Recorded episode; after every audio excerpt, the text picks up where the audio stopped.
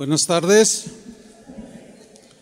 Cooperando con Dios, ese es nuestro tema. ¿Acaso Dios necesita ayuda? ¿Ustedes qué creen? Hay una ley en la física que se conoce como la ley de sinergia. Esta palabra sinergia tiene su etimología en el griego, que es sunergeo, y el significado es cooperar. Eso es sinergia, cooperar, trabajar en conjunto con alguien o algunos o con alguna cosa. La sinergia es una ley eh, que se manifiesta en la creación y todos la experimentamos de alguna manera.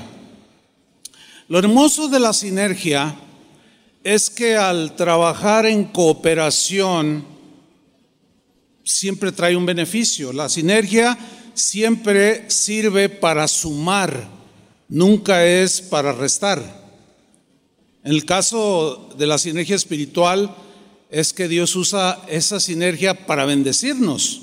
Por ejemplo, miren, nuestro cuerpo, nuestro cuerpo humano, trabaja precisamente bajo esta, esta ley de, de sinergia. Es decir, todos los, los sistemas que componen nuestro cuerpo, el sistema nervioso, el sistema óseo, sistema muscular, el circulatorio, el sistema respiratorio, el digestivo, el, sistema endocrino o endocrino, no sé. Eh, todos estos sistemas que forman parte de nuestro cuerpo eh, cooperan entre sí, operan en conjunto, trabajan, digamos, de la mano, cooperando y el resultado de esta sinergia es lo que los científicos dicen que es una máquina maravillosa, que es el cuerpo humano. ¿Sí? Dios así lo diseñó. Ahí está el principio de la sinergia. Ahora bien, hay una fusión en, en la sinergia espiritual, hay una fusión muy interesante de cooperación de trabajo conjunto entre Dios y nosotros. Por ejemplo, en Romanos 8:28, un, texto que todos conocemos, dice así, y sabemos que a los que aman a Dios, todas las cosas les ayudan a bien. Ahora, la frase les ayudan a bien es la, viene de la palabra griega sunergeo, que se traduce por cooperar, de donde viene sinergia, cooperar, trabajar en conjunto. Y de eso hablamos hace ocho días. Dios tiene todo bajo control, pero Él utiliza la sinergia para trabajarla de esa manera y, y todas esas cosas, aunque sean negativas, cooperan en la sinergia de Dios para bendecirnos a nosotros. ¿Sí? En Santiago capítulo 2 versículo 22 está hablando de Abraham y quiero que noten el mismo principio sinergético, podemos llamarle así. Dice Santiago 2.22 en la versión al día, ya lo ves, su fe, o sea, la fe de Abraham, su fe y sus obras, la fe es intangible, es del Espíritu, las obras son tangibles, visibles, su fe y sus obras actuaban, dice en esta versión, juntamente, cooperaban, trabajaban juntas. Ahí aparece en el original el vocablo sunergeo, que se traduce, eh, que de ahí viene sinergia, vuelvo a repetir. Entonces, la fe y las obras actúan juntamente, trabajan en una sinergia y la fe de Abraham, dice, llegó a la perfección, maduró su fe por las obras que hizo. ¿Sí? En 2 de Corintios capítulo 6 versículo 1 en la versión al día Pablo dijo lo siguiente, nosotros refiriéndose a los apóstoles y sus compañeros en el ministerio, dijo, nosotros como colaboradores de Dios. A ver, si Dios no necesita ayuda, ¿por qué Pablo dijo, somos colaboradores de Dios? Trabajamos juntamente con Él. Entonces, si Dios no necesita ayuda, de hecho, bíblicamente Dios no necesita la ayuda de nadie. ¿Por qué? Porque Él es todopoderoso, Él es autosuficiente, no requieren el consejo ni la ayuda de absolutamente nadie. Sin embargo, Dios decidió que nosotros también pusiéramos un, un elemento sinergético o en la sinergia de cooperación para lograr sus propósitos. ¿Sí? Y dice Pablo aquí, nosotros cooperamos y trabajamos juntamente con Dios. Bueno, Dios no necesita ayuda, por un lado, lo cual es cierto, ya expliqué. Sin embargo, Dios quiere que hagamos algo. Así funciona.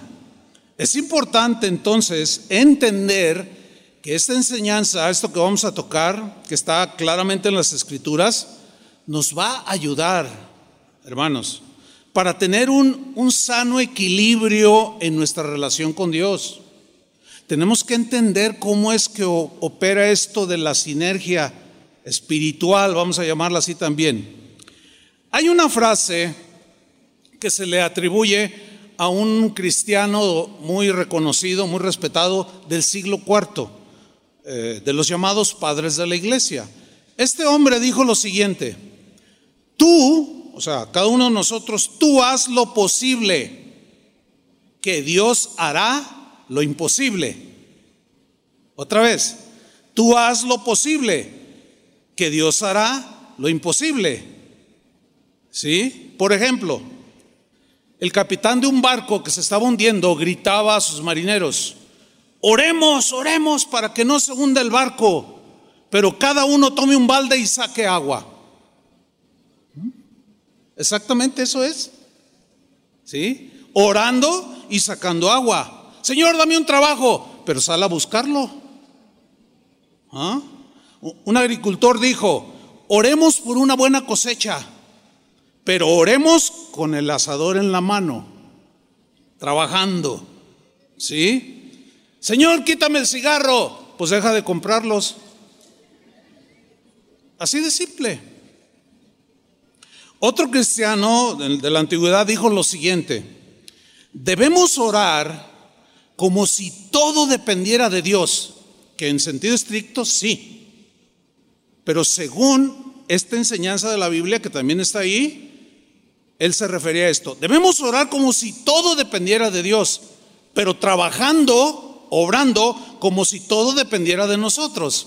O sea, trabajamos confiando en Dios, pero hacemos nuestra parte.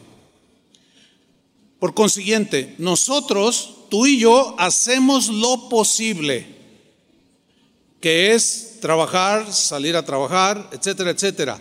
Nosotros hacemos lo posible nosotros hacemos lo que debemos hacer y podemos hacer. Dios hará lo imposible. Lo imposible es algo que solo Él puede hacer.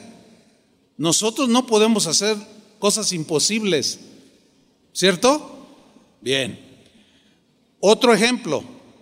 Vamos a tomar la Biblia como un ejemplo de autoría. Miren, Dios es el autor intelectual de la Biblia. ¿Están de acuerdo con eso?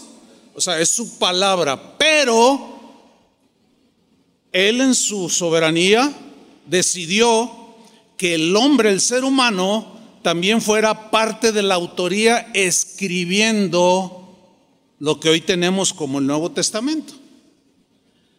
Dios lo pudo haber hecho, pero decidió que el hombre hiciera su parte también.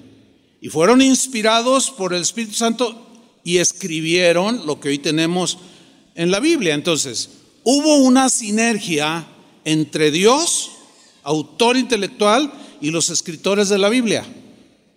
Hubo esa sinergia y funcionó. Hoy la tenemos aquí. ¿Sí? Hay un punto muy importante que quiero subrayar en este tema. Es tocante a la salvación. La salvación, hermanos, pertenece al Señor, de principio a fin. Él es el autor de nuestra salvación, consumador y autor de nuestra fe, de nuestra salvación. Nosotros En nosotros no hay nada, en el ser humano no hay nada que podamos hacer para ganarnos la salvación. Tampoco la merecemos. Pero eso solamente lo pudo haber hecho Dios. Por eso dice que la salvación es del Señor. Es, él hizo lo imposible porque para nosotros es imposible salvarnos por nuestros propios méritos. Entonces, como era algo imposible, la tuvo que hacer Dios. Esa le pertenece completamente. Pero la persona, en este caso usted y yo y todo ser humano, hay una parte que Dios espera que haga la persona para apropiarse de la salvación que Él logró en la cruz a través de Cristo. ¿Saben qué es lo que el hombre debe de hacer? Creer. Hay una parte que Dios exige, creer, para que se haga la sinergia y la salvación llega, eh, llega a consumarse en la vida de una persona, tiene que creer. Porque si la persona no cree, no se da la sinergia. No pasa nada, la gente no se salva. Hechos 2.21 dice, todo aquel que invocar el nombre del Señor será salvo. Ok, ¿quién tiene que invocar el nombre del Señor para obtener la salvación por fe? Nosotros. Ahora, si una persona no invoca el nombre del Señor, la salvación, la sinergia no se hace y la salvación no se consuma. Entonces, ¿qué es lo que exige Dios? Fe, que creas. Pablo y Silas estaban en la cárcel. Empezaron a cantar himnos a Dios. Y de repente Dios hizo un milagro y soltó las cadenas y las puertas de la cárcel se abrieron. El, el soldado que custodiaba a los presos, se asustó y fue y postrándose delante de, Pablo y Silas, asustado, dice en Hechos 16:30, y sacándolos les dijo, señores, ¿qué debo de hacer para ser salvo? Este hombre tenía el concepto de hacer algo para ganarse la salvación. Y Pedro no le dijo, vete de, rodillas eh, de aquí hasta, hasta Guanajuato para que en esa buena obra, en ese sacrificio te gane la salvación. No, no. Le dijo en el versículo 31, junto con Pablo y Silas, dije Pedro, pero era Pablo y Silas. Ellos dijeron, señores, ¿qué voy a hacer para ser salvo? Cree, cree en el Señor Jesucristo. ¿Cuál es la parte del ser humano? Creer. Cree en el Señor Jesucristo y será salvo. Entonces, al creer, poner tu fe en la obra de Cristo, por la cual obtuvo nuestra salvación, se hace efectiva cuando creemos, por medio de la fe. Creemos en la obra de Jesús y se consuma la sinergia y se consuma la salvación en la persona. La Biblia enseña claramente que Dios hizo su parte en cuanto a la salvación. Envió a su Hijo, se sacrificó por nosotros, Dios hizo lo que para el hombre era imposible lograr, su salvación. ¿Sí?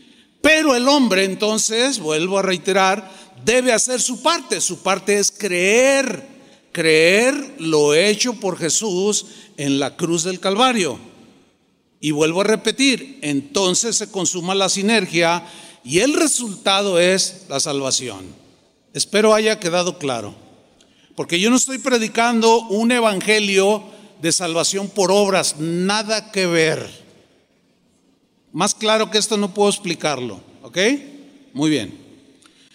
Cristo hizo su parte. Cuando dijo consumado es, ahí terminó su parte. Ok. Solamente Él pudo limpiarnos con su preciosa sangre de nuestros pecados. Sin embargo, ahora ya como cristiano, debo hacer también mi parte que me corresponde, que Dios me pide que haga, que coopere, que trabaje juntamente con Él para mantenerme en su camino, para mantenerme en, eh, eh, obediente, para, etcétera, etcétera. Vámonos a la Biblia. Efesios capítulo 4, versículo 22. Dice lo siguiente. en cuanto a la pasada manera de vivir, que se refiere a cómo vivíamos antes sin Cristo. Despojaos del viejo hombre. El viejo hombre es una metáfora para hablar de, de las prácticas y la vida corrupta, pecaminosa, desagradable a Dios. Entonces dice, en cuanto a la pasada manera de vivir, despojaos del viejo hombre. Ahora, ¿quién se va a despojar? ¿Nosotros o Dios nos va a despojar? No, Él ya hizo la obra en la cruz, anuló el acta de los decretos, eh, oprimió la efectividad del pecado, lo desapareció su fuerza, que al creer se hace efectiva en nosotros. Pero ahora nosotros tenemos que hacer otra parte importante. Nosotros somos los que nos despojamos del viejo hombre, de las prácticas antiguas, que está viciado conforme a los deseos engañosos. Versículo 23. Y renovaos en el espíritu de vuestra mente. Yo soy el que tengo que renovarme. Dios no va a venir y automáticamente va a renovar mi mente. No, no, no, no, así no funciona. Es una sinergia. Ya el Señor ganó todo para nosotros, pero ahora nosotros tenemos que poner una parte. En este caso, renovar nuestra mente. Cambiar nuestros pensamientos torcidos, corruptos, y comenzar a, abrazar los pensamientos de Dios. Versículo 25. Por lo cual, desechando la mentira, ¿quién es el que tiene que desechar la mentira? ¿Dios o yo? Entonces, si yo soy consciente que miento, tengo que yo hacer mi parte, porque ya Dios me perdonó de todas mis mentiras, anuló el poder del pecado en mi vida cuando creí. Entonces yo ya puedo hacer algo en la fuerza del Señor. Y yo ya puedo ir desechando esa, esa clase de vida de estar mintiendo. ¿Sí? Pero ¿quién tiene que hacerla? Tú, yo, digan yo. Es decir, Dios no va a venir a hacerlo en tu lugar. Yo no puedo hacerlo por ti, ni tú puedes hacerlo por mí. Tú tienes que hacerlo. Tú tienes que desechar la mentira, hablar la verdad cada uno con su prójimo, porque somos miembros los unos de los otros. Versículo 31. Quítense de vosotros toda amargura Fíjate, ya, ya el Señor, como dije, nos puso una nueva naturaleza que tiene la fuerza de Dios ahora para decirle no al pecado. Es decir, ahora yo tengo una herida, alguien me ofendió, me dolió y empieza a hacerse, pues hay una herida que se puede convertir en, amargura, en resentimiento. Y, ahí es donde Dios dice, a ver, a ver, yo ya te perdoné, ya te di la fuerza, ya te di el poder y ahora tú qué vas a hacer? Según la Biblia, para que la sinergia se haga efectiva, yo tengo que quitar, en base a la obra de Cristo, la amargura. Es decir, la persona que está amargada es porque quiere estar amargada. La persona que no está amargada, que echó de sí la amargura, es porque decidió echar fuera la amargura. Dios esperaba y sigue esperando que seas tú. Muchas veces oramos, Señor, quítame esa amargura. Ya está la obra de en la cruz. Ya está el poder, ya está la fuerza. Ahora tú haz tu parte. ¿Qué? Deséchala. Recházala. No, no, yo yo rechazo ser un hombre amargado. Me niego a ser una mujer amargada. Eso es lo que está esperando Dios que hagan algunos amargados que no lo han entendido, piensan que Dios va a venir y les va a quitar la amargura como por así, ya limpio de la amargura. No, así no funciona, fíjate. Tienes que hacer tu parte. Y no solo eso, quítense de vosotros toda amargura, es una cooperación. Él ya hizo la obra, pero ahora Él espera que, hagas que tú hagas tu parte. Quítense de vosotros toda amargura, enojo. Si tú eres enojón, Dios no va a venir. Si, tú oras, Señor, quítame lo enojón. Él no va a venir y va a ser un... Gloria a Dios. No, así no funciona. Tú tienes que estar consciente que eres enojón. Entonces, como tú sabes que eres enojón, empiezas a tener cuidado de tus reacciones. no, yo, yo desecho esto del hombre, del hombre corrupto. No quiero esto para mí. Señor, ayúdame. Y Él ya hizo la obra, ya tienes el poder. Entonces tú echas toda amargura, enojo, ira, gritería, malas palabras y toda malicia. Hay una doctrina, hermanos, pongan mucha atención. Hay una doctrina que enseña que nosotros no debemos hacer absolutamente nada porque Cristo ya lo hizo todo. Suena bien, ¿verdad? Y, y, es verdad, Cristo ya hizo todo en cuanto a la salvación. Él ya hizo todo. Pero por alguna razón, no lo entienden bien, no sé qué es lo que pase ahí, porque dicen, nada, nada nos va a pasar, hagamos lo que hagamos, vivamos como vivamos, soy oveja del Señor y nadie me va a arrebatar de su mano. Entonces, ¿qué puedo hacer yo? Nada, Él ya lo hizo todo, pero ¿qué tan cierto será este argumento? Bueno, vamos a la Biblia, porque eso es filosofía, no es un pensamiento que está en la Biblia. Está en la Biblia que Dios hizo todo, Jesús hizo todo en lo que concierne a la salvación. Pero ¿y qué después de que soy salvo? Vamos a ver, Efesios 6, 10. Dice así, por lo demás, hermanos míos, aquí ya le está hablando a gente salva así como ustedes. Por lo demás, hermanos míos, fortaleceos en el Señor y en el poder de su fuerza. A ver, a ver, a ver.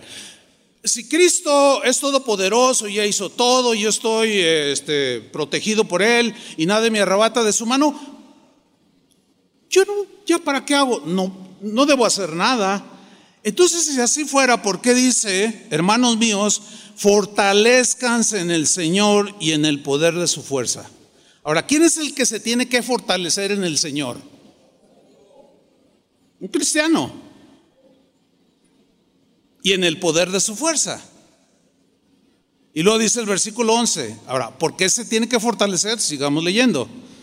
Vestíos de toda la armadura de Dios ¿Quién es el que se tiene que vestir con toda la armadura de Dios? Háganle yo. Nosotros. Entonces, ¿dónde está quedando eso de que ya no, ya no debo hacer nada? No tengo por qué hacer nada o algo porque ya Jesús hizo todo. Entonces esto no tendría sentido. Entonces dice, vístanse de toda la armadura de Dios para que podáis estar firmes contra las acechanzas del diablo. Imagínense los que dicen, yo no tengo que hacer nada, me la paso bien suave, ya soy salvo, el Señor está conmigo, nada me arrebatará de su mano, no tengo que hacer nada, ya, ya la hice. Híjole, no sé de dónde sacaron eso. Pero esa enseñanza está corriendo por internet como no tienen una idea. ¿Saben, una cosa? No es una enseñanza completa. Es cierto que Dios, Jesús hizo todo ya en lo que concierne a la salvación. Pero como cristianos, Pablo dijo, ocúpense en su salvación con temor y temblor. Así dijo. Entonces hay algo que hacer. Dios espera que hagamos algo. Vestirnos de toda la armadura de Dios. ¿Para qué? Para que yo pueda resistir y estar firme contra las acechanzas del diablo. Pablo decía a los corintios, porque no ignoramos las maquinaciones de Satanás. Y sus maquinaciones son para destruirnos, para dañarnos, para perjudicarnos. Entonces, ¿cómo que no hago nada? Sí, soy protegido, esa es la promesa de Dios. Pero luego me dice, pero tú necesitas confiar en mí. Ya, estoy, ya me está pidiendo algo. Tú tienes que poner tu fe en mí, tienes que fortalecerte en mi fuerza. Ya me está pidiendo que haga algo yo para que se haga la sinergia y funcione como Él quiere que funcione. Así Él lo diseñó. Pero sigamos leyendo. Versículo 12. ¿Cuál es la razón? de todo esto que nosotros tenemos que hacer nuestra parte, porque no tenemos lucha contra sangre y carne, o sea, contra personas solamente malas, no, sino contra principados. Está hablando ya de huestes espirituales, entes espirituales, demonios. Sino luchamos contra principados, contra potestades, contra gobernadores de las tinieblas en este mundo, eso significa siglo, contra huestes espirituales de maldad en las regiones celestes, es decir, en la atmósfera, pululan. Si, si Dios nos abriera los ojos espirituales, muchos se desmayarían, porque veríamos cosas que ni siquiera nos imaginamos que hay en los aires.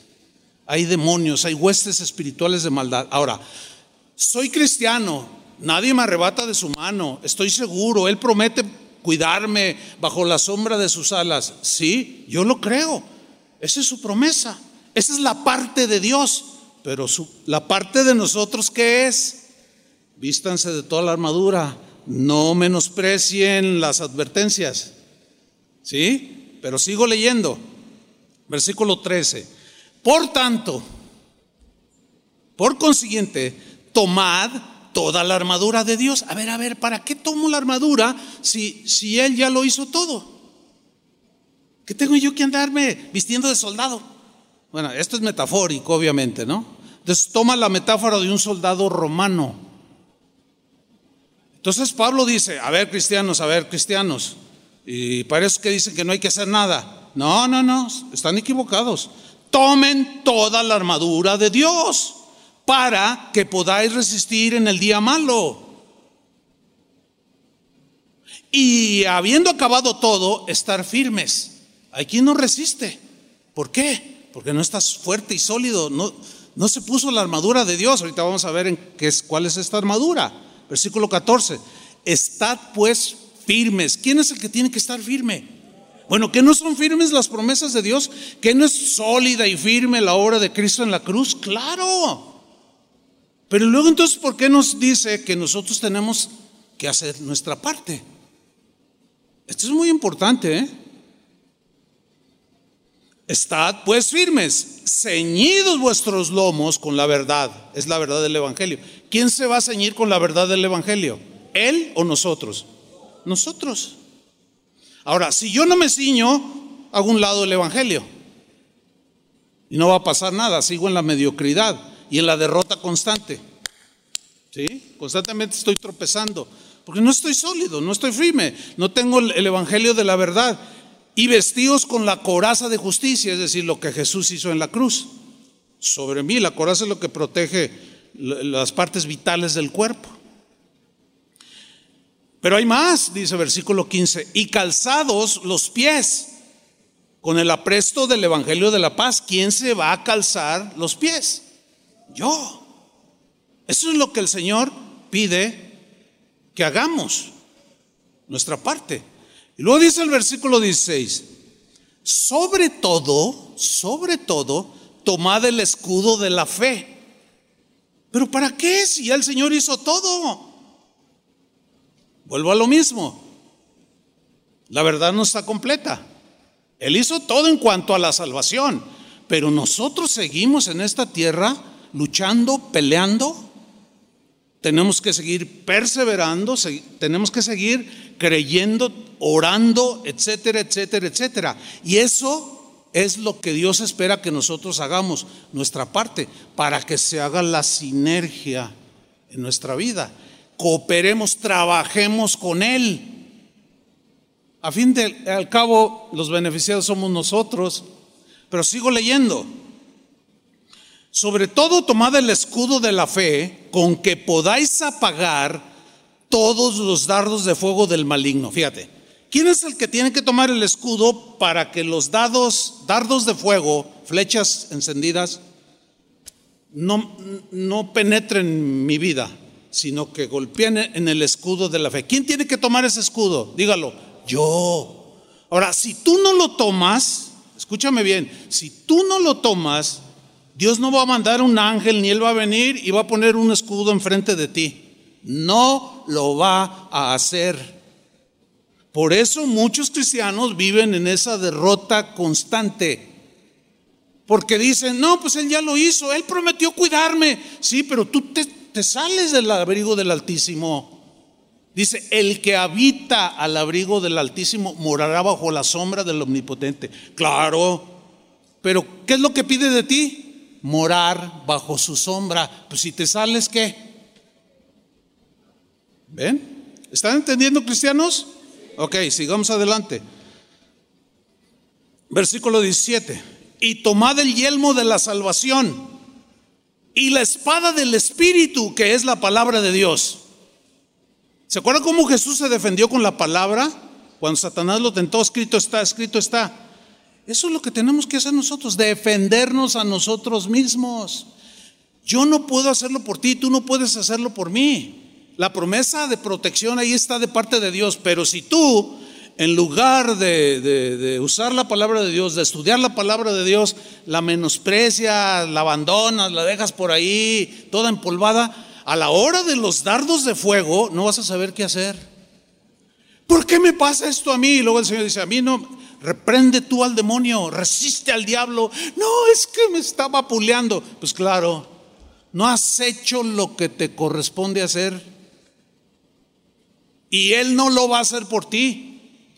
Dios nunca te va a pedir algo que no puedas hacer. Nunca.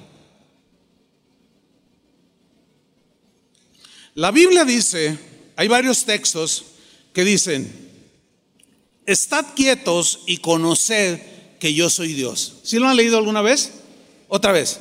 El texto dice, estad quietos. ¿Qué es estar quieto? No hacer nada en ese caso, ¿no?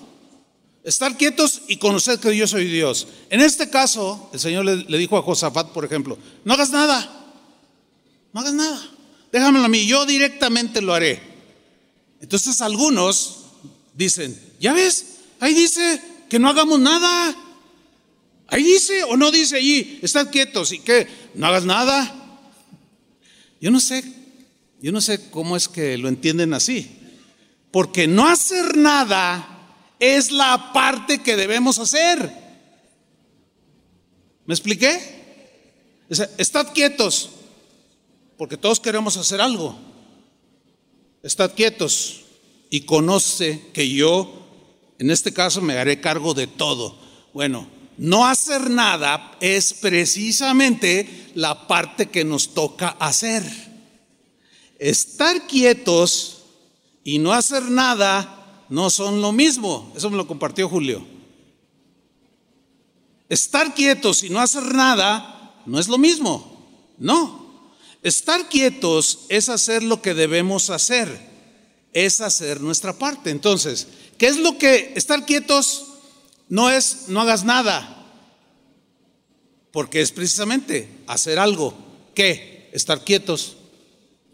Entonces, esa es nuestra parte. Entonces hacemos, eso espera Dios. Espero me haya explicado. Ahora, hay un versículo, 1 Corintios 3:6, donde se ve cómo la cooperación, el trabajo, la colaboración con Dios es fundamental en la vida cristiana, en el ministerio y en todo, todo lo que tiene que ver nuestra vida cristiana. Pablo dijo lo siguiente, 1 Corintios 3, versículo 6. Dijo así, yo planté, se refiere a sembrar el Evangelio, predicar. Yo planté. Apolos, que era un predicador bien poderoso, regó con sus mensajes esa semilla del Evangelio que yo puse en los Corintios. Yo planté, Apolos regó. Esa es nuestra parte. Pero el crecimiento, ¿quién lo da? Dios. Ahí está la sinergia. Ahora, si yo no siembro, si otro no viene y riega eso sembrado, ¿qué va a hacer Dios? Algo falta. Nuestra parte. Si yo me la paso aquí contándoles chistes y aventuras y no sé, y no les siembro el evangelio, ¿cómo Dios va a hacer crecer todas esas pavadas, como dicen los argentinos, o esas tonterías?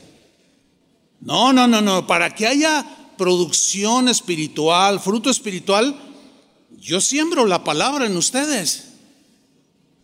Los demás pastores también y, yo riego con una enseñanza, con oración, yo siembro, otros riegan, pero el crecimiento lo da Dios. Ahí está la sinergia, ¿la alcanzan a ver? O sea, no puede haber crecimiento si nosotros no sembramos. Hay pastores que me han dicho, danos el secreto del crecimiento en la iglesia. ¿Cuál secreto? Ponte a trabajar, ponte a predicar, ve a donde nadie ha ido. Algunos dicen, se van con la finta, dicen, ay, sí, el pastor Chuy ahí con sus trajecitos. Así dicen, se burlan. Dicen, ay, sí, pues qué fácil es predicar. Ni saben, ni saben dónde ha andado predicando. Es más, ni se imaginan. He trabajado, porque así es. O sea, la bendición, la bendición es, eh, el crecimiento es, es la bendición de Dios de haber sembrado. Dice el versículo 7. Así que ni el que planta es algo, ni el que riega, o sea, es como el sodio y el, el, cloruro de sodio que en combinación hacen la sal, por separado son venenosos, pero juntos se hace una sinergia y surge la sal que es beneficiosa para nuestro cuerpo. ¿Cierto? Entonces, apartados de él, Jesús dijo, nada puedes hacer.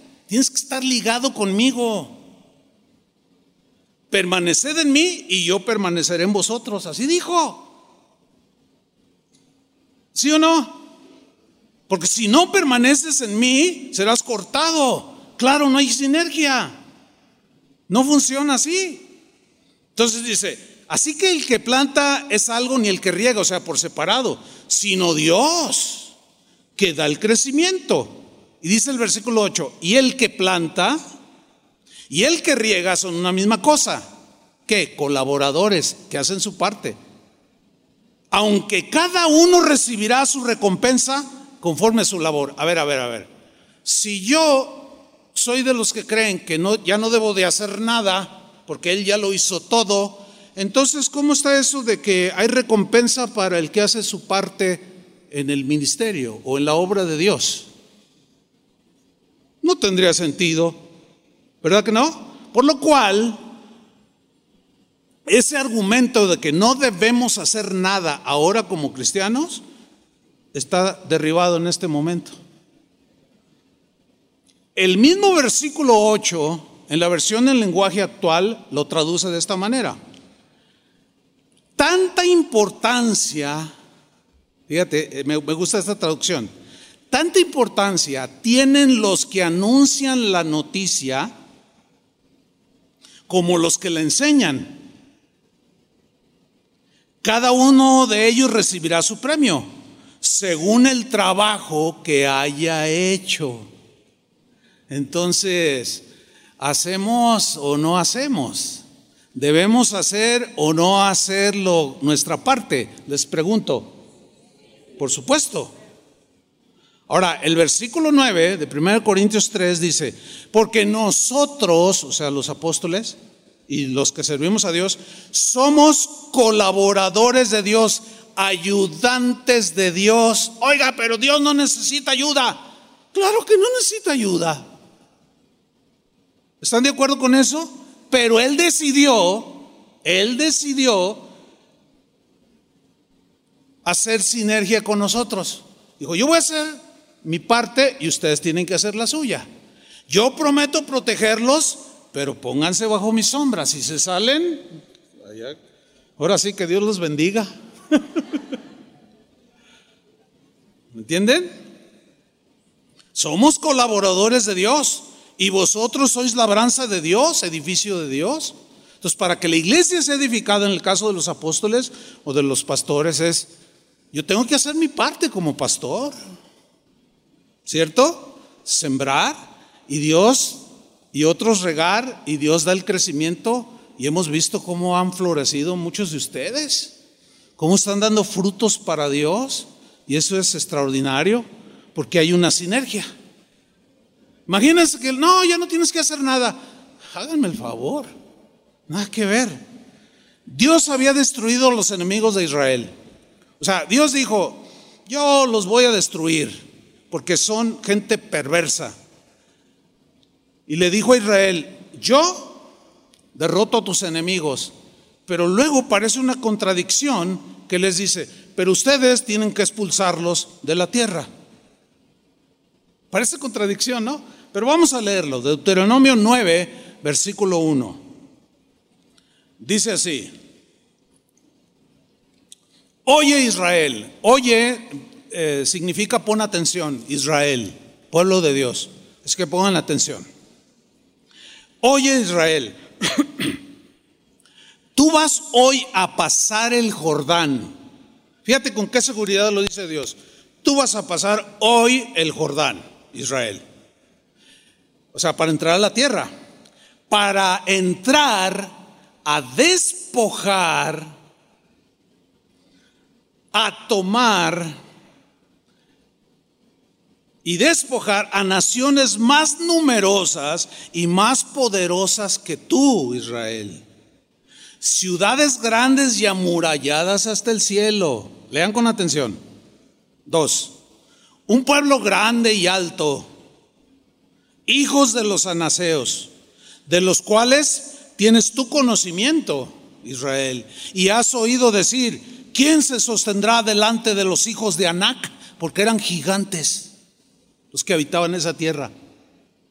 Gente muy alta, guerreros despiadados, salvajes, bárbaros. Y si tú has oído, ¿quién, ¿quién va a poder enfrentar a esos gigantes? ¿Lo has oído Israel? Sí, Señor. Pues ahí vas a entrar, pero miren lo que dice. Versículo 9, 3, versículo 3. Entiende pues hoy, entiende, que es Jehová tu Dios el que pasa delante de ti como fuego consumidor. Jehová tu Dios los destruirá y los humillará delante de ti. Ahí está, ya, ya, o sea, técnicamente o bíblicamente ya están derrotados porque Dios dijo, los voy a humillar delante de ti, Israel. Pero luego parece contradictorio porque enseguida les dice, y tú los echarás. O sea, ya estaban derrotados porque Dios así lo había decretado. Pero ellos tenían que entrar a la tierra, ponerse cara a cara con los gigantes y agarrarlos del cuello, someterlos y echarlos. Entonces, como que no tenían que hacer, nada. Dice, yo los venzo, yo los humillo delante de ti, pero tú los echarás y tú los destruirás enseguida, como Jehová te ha dicho. Yo los destruiré, pues ¿qué no los has destruido tú? Sí, ¿qué no destruyó el Señor el pecado en la cruz? Sí. Pero ¿qué no dice la Biblia que nosotros debemos de desechar el pecado? ¿Debemos de sujetarlo? ¿Debemos de oprimir el pecado, de, de rechazarlo? ¿Qué si ya estaba? Sí, ya está vencido, pero ahora ya tenemos la nueva naturaleza. Somos nuevas criaturas, ya podemos decir no al pecado. Pero ahí no termina. En el versículo 4, mira cómo Dios les advierte. Porque, pues imagínate, ya Dios les había dado de antemano la victoria, ellos entraron y agarraron a muchos y los echaron, aunque no a todos, ustedes recordarán eso. Y eso fue, fueron como espinas, de como aguijones para ellos. Porque Dios les dijo, sácalos y, ay no, pues son buena onda.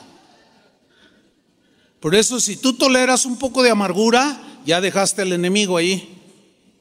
Si toleras, si toleras un poco de, de, de corrupción en tu corazón, de mentira, ya estás dejando ahí a un posible, a un, alguien que puede ser un gigante en algún momento.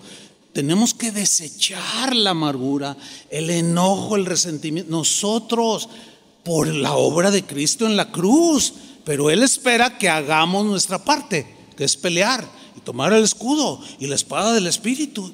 ¿De dónde sacan que no debemos hacer nada? Por el amor de Dios. Tengan mucho cuidado lo que ven en internet. Si tienen dudas, pregúntenos. Para eso estamos. Pero sigo leyendo. Dice el versículo 4. Le dice a Israel, no pienses en tu corazón cuando Jehová tu Dios los haya echado de delante de ti. Oh, pues, a ver, ponte de acuerdo, Señor. Los echas tú, los echo yo. Bueno, así dicen los que no entienden. O sea, sí, técnicamente Él ya los, ya están derrotados porque Él dijo, pero nosotros tenemos que hacer válida esa victoria. ¿La están entendiendo, cristianos? Yo les iba a decir cristiano y después de eso no hay aquí. todos somos cristianos aquí. Ok, sigo leyendo. No pienses en tu corazón cuando Jehová tu Dios los haya echado delante de ti diciendo, por mi justicia me ha traído Jehová a poseer esta tierra, o sea, porque yo soy buena onda, porque yo soy soy algo especial para él, algo vio en mí, o qué sé yo, porque le agradé, o porque él tuvo misericordia de mí. Y podemos decir un montón de cosas. No pienses en tu corazón, ¿eh? Cuando yo haya echado todos esos delante de ti, fue por mi justicia que Dios me ha traído a poseer esta tierra. Pues por la impiedad de estas naciones, Jehová las arroja delante de ti, o sea, porque los otros son malos, porque Él detesta, odia el pecado lo malo, lo feo.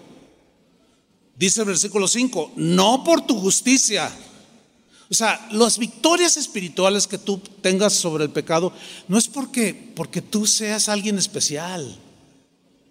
No, porque resulta que cuando empiezas a ver el poder de Dios manifestado en tu vida, hay cristianos que se enorgullecen ven los dones que Dios les ha dado, tienen fuerza espiritual y comienzan a decir, ah, no, pues es que yo ya me la sé, es que yo. Y empiezan a ver a los demás así.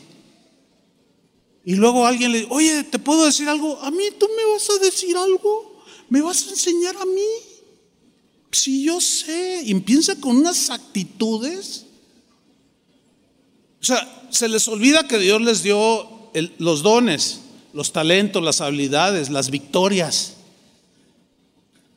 Sí, eso lo tienes y los logros espirituales que ahora tienes fue por la obra de Cristo, pero no es por ti mismo. De eso hay que cuidarse, hermanos.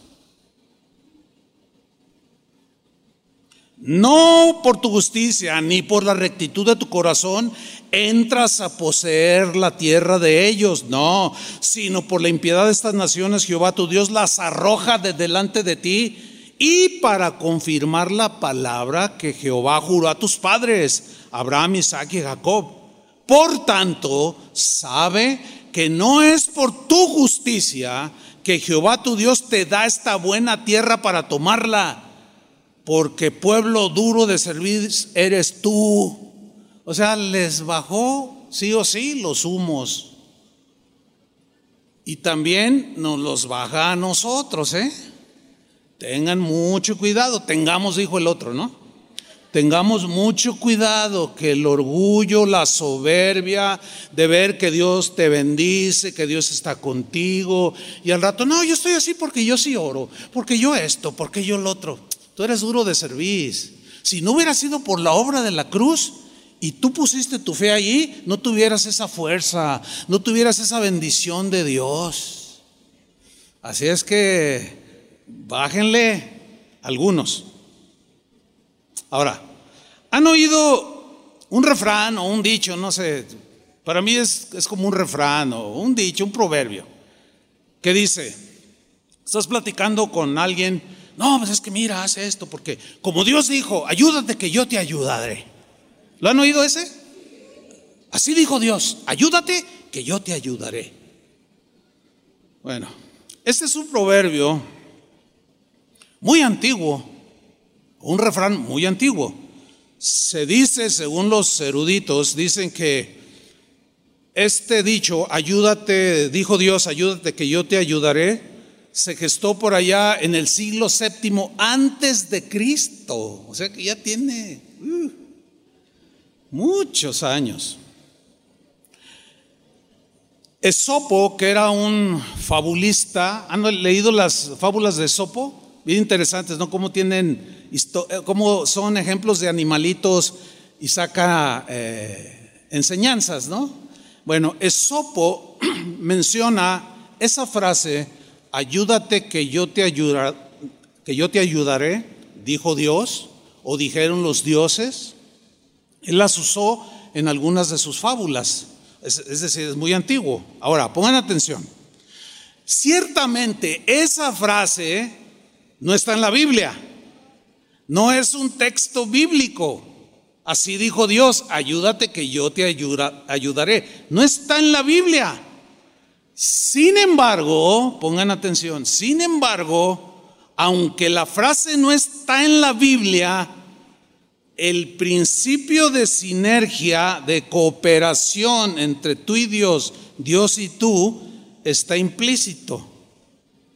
Por ejemplo, una vez un joven me dijo, a ver, a ver, pastor, dice, yo sí creo en Dios, pero si tú me enseñas un versículo donde diga que es pecado fumar marihuana, yo dejo de fumarla.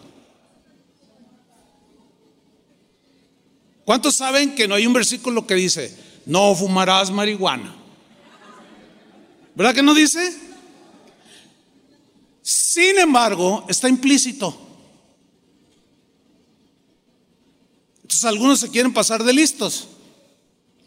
Dice, si no está en la Biblia, así claramente el versículo, a ver, enséñamelo donde dice.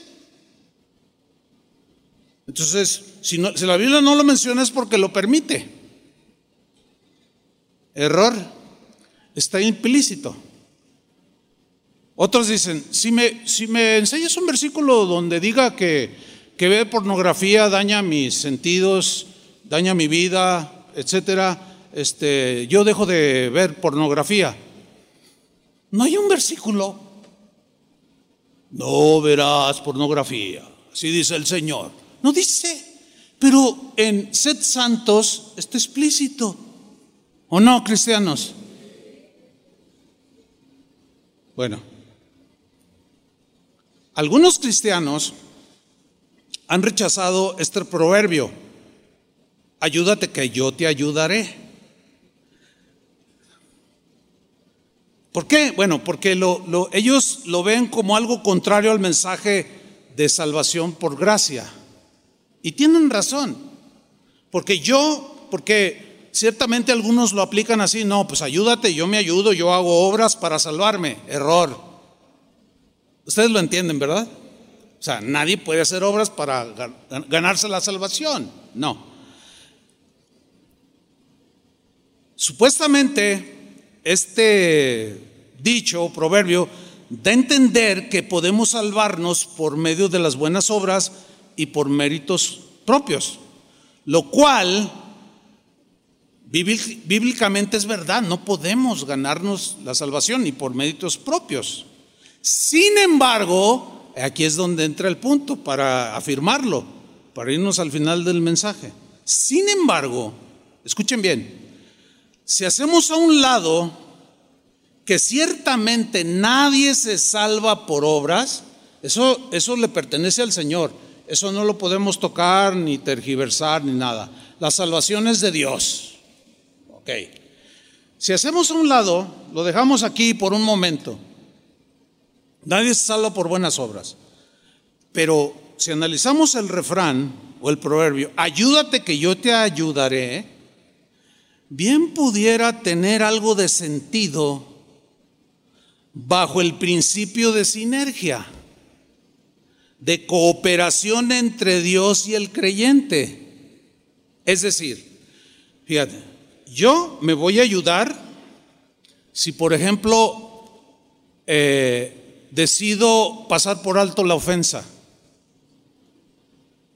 Yo estoy haciendo mi parte. Entonces, ¿qué hace Dios?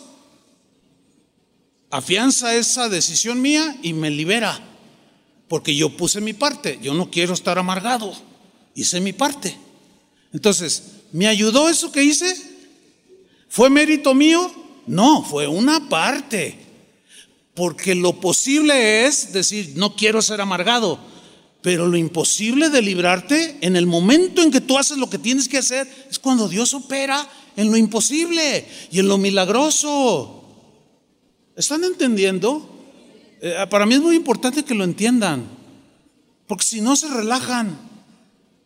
Dicen, ah, no, pues por ahí había un predicador bien famoso que... No, no, no, no, no, no, no, no, no. Ese evangelio que dice que tienes que hacer cosas es un evangelio de obras. Nada que ver, nada que ver. Yo no estoy predicando el evangelio de salvación por obras. Eh, ya dije claramente que la salvación es un regalo de Dios. Que Dios nada más nos dijo, el que cree será salvo y el que no crea será condenado. Dios lo único que pide es creer, pero después de haber creído, no puedo quedarme con los brazos cruzados sin hacer nada.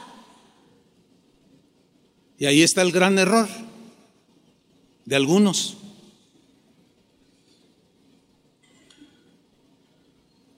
Algunos podrán decir, mentira, mentira, Dios no necesita ayuda de nadie. ¿Es cierto? Dios no necesita ayuda de nadie. Mentira, pastor, Él puede solo.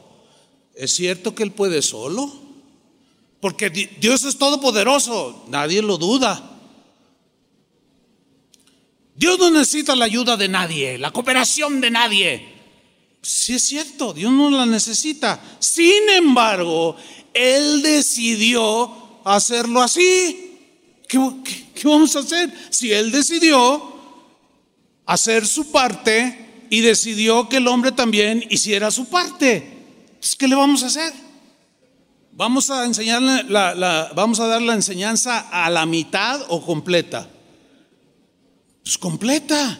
Dios hizo su parte en cuanto a la salvación, pero también ahora como salvos tenemos muchas cosas que hacer. ¿Cuántos dicen amén? Por ejemplo, Mateo 11, 28. Jesús dice, son palabras de Jesús, dice, venid a mí todos los que estáis trabajados y cargados, y yo os haré descansar. Aquí está claramente cómo funciona la sinergia. Él promete hacernos descansar, pero ¿qué es lo que espera de nosotros? Que vayamos a Él. Ahora, si tú no vas a Él, estás todo cargado, todo atolondrado, todo por ningún lado. No sabes qué hacer, estás todo confundido. Y luego ves este versículo o oyes una enseñanza. Venid a mí dices, ay, pero es que a mí no me escucha. total, no vas a Él. Vas a seguir igual de traumado. No va a haber una sinergia. Él promete hacernos descansar, pero Él quiere que hagas tu parte. ¿Cuál es tu parte? Ve a Él. Si no vas, te quedas igual. Y muchos dicen, ay Señor, aquí estoy. A ver, a sí, aquí estás, pero ¿qué estás haciendo?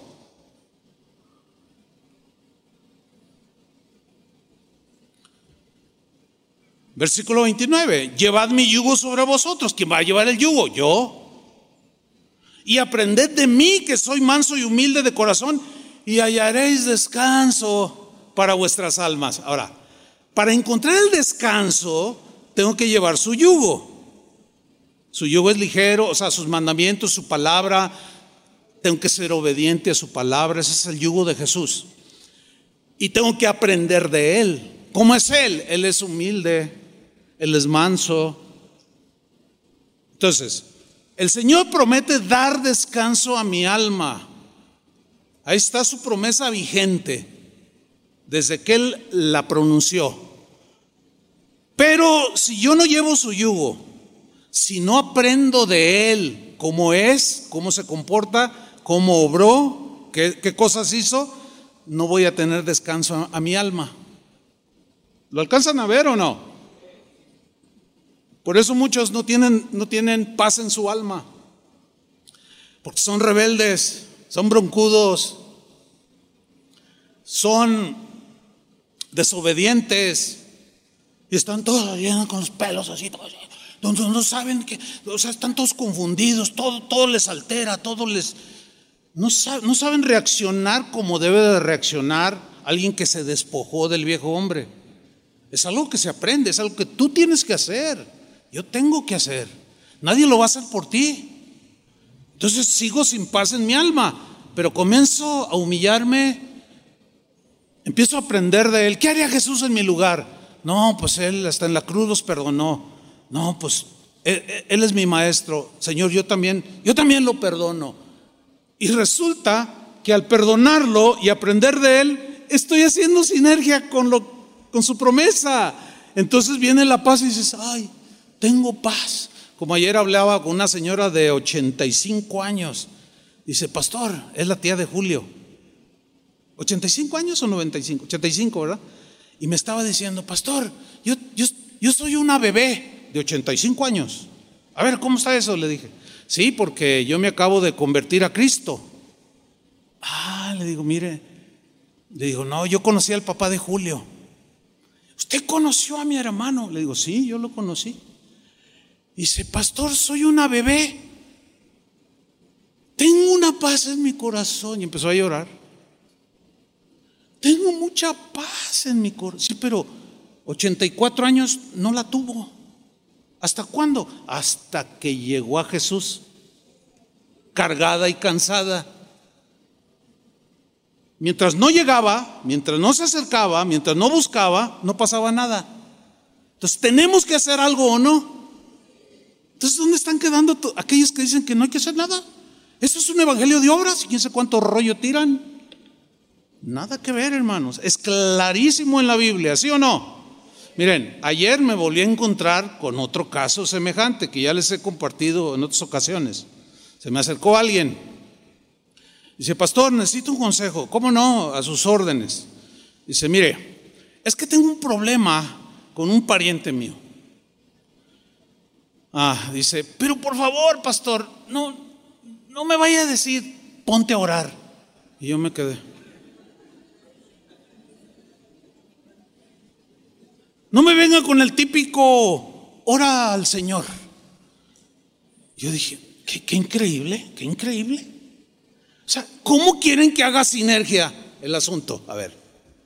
Miren, Jesús dijo en Lucas 11:9, dijo, está hablando Jesús, él dice, yo os digo, pedid y se os dará. Ahora, si no pido, ¿se me da? No, no hay sinergia. Ahora, yo pido, hago lo posible, mi parte. Él hace lo imposible. El milagro o me responde mi, petición o mi oración de una manera que yo me quedo pasmado, no asombrado. ¡Wow! Señor! Eso es un milagro. Claramente, mira, tan sencillo. Pedid y se os dará. No, pero es que a mí Dios no me oye. Ah, pues quédate así, pues. Pon todos los pretextos que puedas. No va a pasar nada, te vas a quedar igual. No vas a recibir nada. Entonces, ¿tenemos que hacer algo o no? se me hace que están entendiendo porque nadie se me está durmiendo. Entonces, como diciendo, ay, Dios me está hablando. Pedid y se os dará, buscad y hallaréis. ¿Cuál es tu parte? ¿Y cuál es la parte de Dios? Darte lo que buscas. Pero si no buscas, si no haces tu parte, Dios no lo va a hacer por ti. Yo tampoco lo voy a hacer por ti. No se puede, no, no vale, no cuenta. Tienes que hacer tú la sinergia, tu parte. Tú tienes que ser colaborador, cooperar para que se dé la promesa de Dios. Tienes que pedir, tienes que buscar para poder hallar. Llamad y se os abrirá. Pero si tú no llamas, no tocas a la puerta del Señor y le pides, por favor, hermanos, no vuelvan a acercarse a nosotros diciendo, pastor, necesito un consejo, pero no me diga que ore, porque no los dejo ahí plantados y me doy la media vuelta y me voy después de esta enseñanza. Porque entonces, ¿quién soy yo? A ver, dígame, ¿quién soy yo? O sea, desechan a Dios y quieren que yo les dé la solución. ¿Dónde tienen la cabeza? No, no, no, si a veces se las vuelan re bien los hermanos. Y yo tengo que ser paciente y enseñarles, qué es lo que estoy haciendo. Dice el versículo 10, porque todo aquel, todo aquel significa cualquiera de ustedes, todo aquel que pide, que recibe, todo el que busca, haya, y el que llama se le abrirá. Pero si no pides, no recibes. Si no buscas, no hayas. Si no llamas, no se te abre. Pues es que yo y a un predicador que no tengo que hacer nada, que tengo la bendición de Dios y que nadie me arrebata de su mano y que soy heredero de las promesas y que ya no tengo que hacer nada más disfrutar y cantar. Oh, oh, oh, oh, oh, oh, oh. No, mal, mal entendido. Tengo que buscar, tengo que llamar, tengo que pedir aunque, aunque hay ocasiones, esto es importante también, en que nosotros, va a haber ocasiones en las cuales nosotros tenemos que obrar primero, o sea, tomar la iniciativa y después Dios hace su parte. O sea, hay ocasiones en las cuales yo tengo que hacer primero mi parte para que Él obre. Puedo decir que casi en la mayoría de las, de las veces, ¿eh? pero hay otras en que no. Por ejemplo, miren, para ilustrarles esto, voy a repetir el, el pensamiento. Hay ocasiones en que nosotros necesitamos primero cooperar con Dios haciendo nuestra parte para que después Él haga la suya. Bueno, todos conocemos la historia de Israel. Los israelitas llevaban, el, eh, cuando entraron a tierra prometida, los levitas llevaban el arca de la alianza que simbolizaba la presencia de Dios, eran cuatro en los hombres, llevaban uno de cada lado, eran cuatro, llevaban el arca. Entonces ellos van caminando, eh, eh, avanzando en la toma de la tierra prometida, y de pronto se encuentran en el río Jordán. ¿Se acuerdan? Bueno, entonces están allí y luego, ¿y ahora qué? Y Dios les dice, avancen. Yo ya les entregué la tierra, pues está el río, avancen. O sea, yo espero que hagas tu parte. Es un reto de fe. Es un paso de fe. No, pero que quédense allí. Avancen. Finalmente lo entendieron los dos que iban adelante. Yo, yo me imagino que a lo mejor se vieron así, oye tú, Juan, Juan, este, pues a las tres, no, pero, y todos atrás, ay, ¿qué va a pasar? ¿Qué va a pasar? los dos que iban adelante tuvieron que dar el primer paso. A medida que ellos hicieron su parte, Dios hizo la suya, que fue que detener las aguas y pasaron.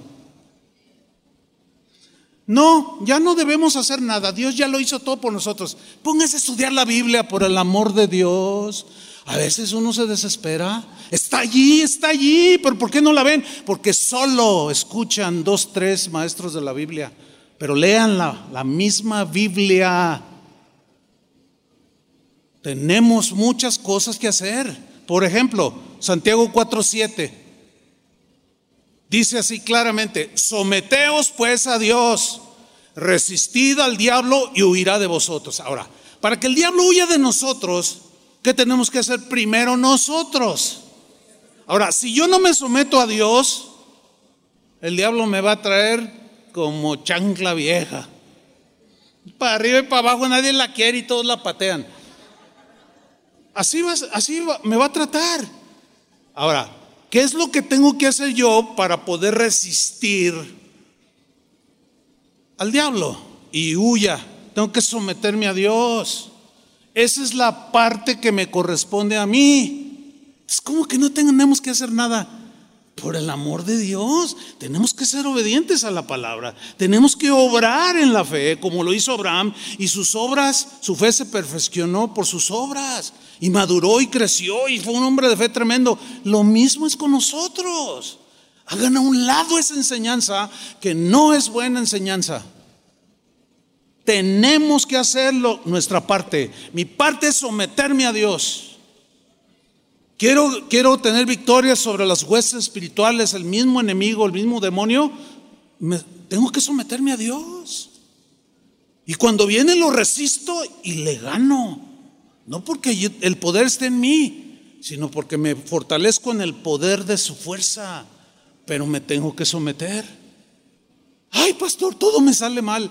Y todo me sale mal. A ver, a ver, vamos a analizar. A veces me ha tocado hacer esto. Lo primero que les digo es, ¿cómo tratas a tu esposa? Ah, bueno, es que es bien gritona. El otro día pues me la desconté. Y le pedí perdón, pero... ¿Cómo que te la descontaste? Pues sí, y luego, y luego un predicador de esos que enseñan que no hay que hacer nada, dijo, no, a la mujer, a la esposa le puedes dar sus cachetadas, háganme ustedes el favor. No, no, no, tengan mucho cuidado lo que leen, lo que ven en internet, se los digo en serio.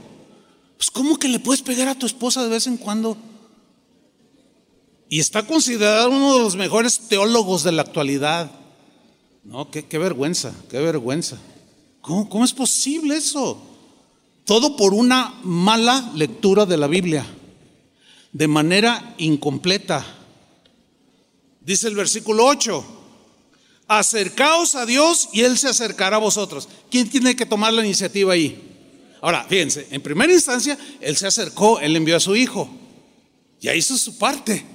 ¿Y ahora qué vas a hacer tú? Acércate a Él y Él se acerca, Él está esperando. Si no te acercas, ¿qué va a pasar? Nada. Sigues en tus broncas. No, acercaos a Dios y Él se acercará. Ahí está la sinergia. Pecadores, limpien las manos. ¿Quién las va a limpiar? Él ya nos limpió por su sangre, pero nosotros tenemos que hacer nuestra parte.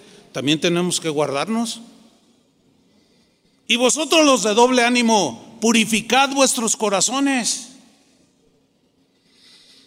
Entonces, Dios no nos va a dar un carácter como el de Cristo, ni, nos va a dar buenos hábitos, ni nos va a obligar a caminar rectamente delante de Él, si nosotros no hacemos la parte que nos corresponde. La parte que nos corresponde es caminar con Él, obedecer, ser fieles, etcétera, etcétera, etcétera. Y quiero terminar con esto, mira. Segunda de Pedro 1.3. Porque pues quiero concluir con, este, con esta escritura, porque pues no debemos olvidar que no podemos hacer lo que Dios hace. ¿Están conscientes, verdad? pero tampoco olvidemos que Dios no va a hacer lo que nosotros podemos hacer y debemos hacer. ¿Estamos? Ok, vámonos ahí rápido. Segunda de Pedro 1.3, leamos con atención, este es el asunto. Siempre hay que leer la Biblia despacio y analizando cada frase. Ok, ahí va. Como todas las cosas que pertenecen a la vida y a la piedad, las cosas materiales, las espirituales, nos han sido dadas ya por su divino poder mediante el conocimiento de aquel que nos llamó por su gloria y excelencia, por medio de las cuales, o sea, de la gloria y la excelencia, nos ha dado Dios preciosas y grandísimas promesas. Fíjate, preciosas y grandísimas ¿qué? Promesas. Todas las promesas de Dios son condicionales. Todas. todas. No, ya nos dio las promesas. O sea, ¿por qué todas son incondicional? Porque Él espera que hagamos nuestra parte. Ahí va. Grandiosas y preciosísimas promesas. Para que por ellas, esas promesas, llegaseis a ser participantes de la naturaleza divina. Esto es, esto es algo espiritualmente poderoso. Habiendo huido de la corrupción que hay en el mundo, a causa de la concupiscencia, que es lo que nos ha sucedido a nosotros. Ahora fíjate, eso ya hizo el Señor y nos dejó promesas. Ahora Pedro lo entendió y era del vulgo y sin letras y lo entendió. ¿Por qué no vamos a entenderlo nosotros? Empieza con lo, con lo que Dios hizo, pero luego aterriza con nosotros. Y dice en el versículo 5, vosotros también Ahora quiero decirles, queridos cristianos, que también Él ya hizo lo suyo, pero ustedes también van a hacer lo suyo, su parte. Si no, no va a funcionar. Vosotros también, poniendo toda diligencia, perseverancia, fidelidad, esa tú la pones. Por esto mismo, añadida vuestra fe virtud. Yo voy a añadir eso es lo que dice. Pero que Jesús ya no lo hizo todo, sí, en lo que concierne a la salvación. Pero en, lo que concierne a la, vida, a la vida cristiana y a la relación con Dios en esta tierra, nosotros también tenemos que hacer algo. Tenemos que añadir, cooperar con Él, hacer nuestra parte, añadir a nuestra fe, o sea, el, que decimos en quién creemos y por qué creemos, virtud, aquí virtud es buena conducta. Cosas que debemos hacer. Y a la buena conducta, a la virtud, hay que añadirle tu conocimiento. Mira, el conocimiento de Dios no viene así por revelación. No, fíjate que no. ¿Saben cuántas horas invierto en preparar un solo mensaje? Más de 20 horas en leer, estudiar, pero de manera detenida. ¿Sí? Los sábados en las mañanas temprano es cuando yo todo lo estudiado durante la semana sobre el tema que Dios me da para compartirles, lo pongo en un bosquejo, que es el que tengo aquí enfrente. Desde las 8 de la mañana hasta las 3 de la tarde. ¿Cuántas horas son? Así corriditas, a veces ni desayuno. 9, 10, 11, 12, 1, 2, 3, 7 horas. Bueno, así es conmigo. Lo tengo que hacer consciente. Entonces, estudio el tema. Invierto muchas horas para venírselos a dar en hora y media. Para que ustedes también valoren, ¿eh? Porque luego, ay, bueno. El conocimiento no viene así, nada más porque sí, hermano. Tenemos que aplicarnos. Oiga, pastores que se paran ahí el domingo, ay, hermanos, anoche estuve, oh, busque, busque, ore y ore para ver qué les compartía a ustedes. Y, pues, ay, la verdad, no pude ni dormir y pues el Señor me dijo, abre la Biblia y yo te daré que hablar. No inventes. ¿Cómo? Así no es Dios. ¿Quién les dijo? Quien hace eso es un disciplinado, es un indolente e irresponsable.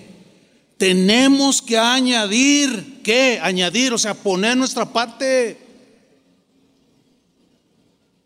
Cuando iniciamos Casa de Oración, ya saben, cumplimos 40 años. Hermanos, trabajamos, trabajamos. Invertimos toda nuestra vida. En una ocasión, no sé ni por qué, no me acuerdo qué estaba haciendo y de pronto no sé por qué me dio. Yo tengo carpetas de todos los años, tengo cajas de bosquejos, o sea, ahora pues en la computadora un montón de archivos. Pero un día no sé por qué me puse a contar cuántas veces yo predicaba en un año. Hubo años atrás, cuando estaba pues, jovenazo, ¿no? Yo llegué a predicar 600 sermones al año entre enseñanzas y predicaciones. Y yo mismo me sorprendí, porque de esto no hace mucho. Yo dije, ay, ¿cómo le hice? Es que es mucho. Pues Dios me dio la gracia. Pero le añadí, ¿entienden? Le añadí. Imagínate qué irresponsable venir a soltarles un rollo por eso yo les digo a los pastores, no, estudien bien. Y a veces me dicen, oye, ¿cómo esto? No, mira, e, en esto, en esto tienes que ajustarle aquí un poco. O sea, no me la sé de todas, digo, entiendan, usted lo entiende, ¿no? Por supuesto que no sé todo, pero responsable no. Entonces dice, añadid a vuestra fe virtud, a la virtud conocimiento, al conocimiento dominio propio, eso es algo que tú vas a poner. Al dominio propio paciencia, a la paciencia piedad, a la piedad afecto fraternal y al afecto fraternal amor. Fíjate, todo eso nosotros tenemos que ponerlo. Y luego dice en el versículo 8, porque si estas cosas, lo antes leído, están en vosotros y abundan, no os dejarán estar ociosos ni sin fruto en cuanto al conocimiento de nuestro Señor Jesucristo. Pero el que no tiene estas cosas previamente leídas, tiene la vista muy corta, espiritualmente hablando, es ciego, habiendo olvidado la purificación de sus antiguos pecados. Es decir, no hay una diferencia entre su vida anterior con su vida presente. ¿Por qué? Porque no crece, no hace nada. No obra, no hace su parte. Pues no pasa nada y sigue igual. Por lo cual, versículo 10, hermanos, por lo cual, hermanos, tanto más procurad. ¿Quién tiene que procurar? Nosotros. Hacer firme, sólida vuestra vocación y elección. Porque haciendo estas cosas, haciendo verbo hacer, porque haciendo estas cosas, ¿de dónde sacan que no hay que hacer nada? Pero ya no voy a decir eso. Mejor lo que dice, pero haciendo estas cosas, que no caeréis jamás. En la versión lenguaje sencillo, el versículo 10 dice, hermanos, Dios los ha elegido para formar parte de su pueblo. Y si quieren serlo para siempre, deben esforzarse más por hacer todo esto. De ese modo, nunca fracasarán en su vida cristiana. ¿Qué les pareció eso? Bueno, y como dijo Dios, a Dios rogando y con el mazo dando. Pónganse de pie, hermanos. Espero hayan recibido la palabra de Dios.